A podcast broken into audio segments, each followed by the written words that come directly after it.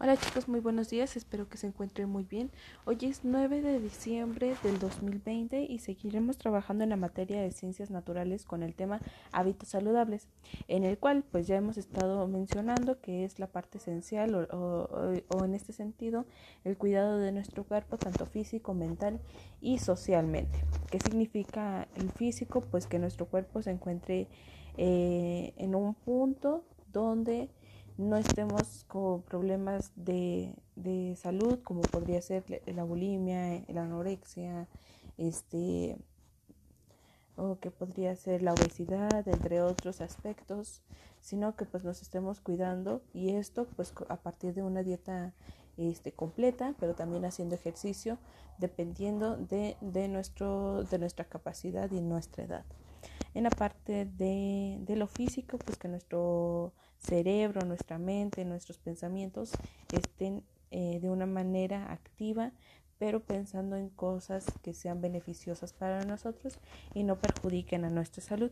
También está la parte social en el que pues, nosotros tenemos que elegir en qué ámbito nos debemos de desarrollar o en qué con qué amistades para pues no recaer en cualquier otra acción que sea de de adicción.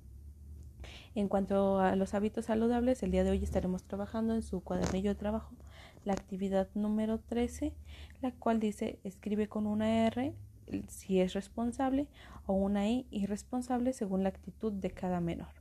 Por ejemplo, mamá, digo papá, no compres fruta, al cabo que no me la voy a comer. Esa es una actitud responsable o irresponsable.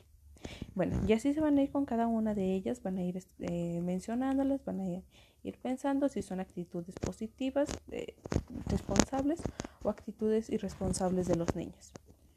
La segunda actividad que van a realizar el día de hoy es la actividad 14, en la cual dice rodea la opción correcta de las siguientes preguntas. De las siguientes preguntas. ¿Quién puede orientar de mejor manera la adopción de hábitos que ayuden a evitar el sobrepeso? ¿Un maestro? ¿Un entrenador? Un médico o un cocinero. ¿Quién podría darnos una mejor dieta balanceada? Un maestro. Un maestro te podría decir que comas esto, esto, esto a tales horas y de tal forma. Un entrenador, que podría ser cuando vas a natación o, cuando vas a, gimnasio o cuando eh, estás eh, elaborando un, o, un deporte. Ese te lo podría decir. A lo mejor, pero no tendría las bases para poder mencionarte qué es lo más saludable para tu edad y para tu peso. O un médico o un cocinero. Bueno, ustedes elijan la respuesta correcta y, y, luego se van a la siguiente pregunta. Si una persona desea comenzar a ejercitarse, ¿quién puede ayudarlo de mejor manera para no dañar su cuerpo? ¿Un amigo? ¿Un entrenador? ¿Un maestro?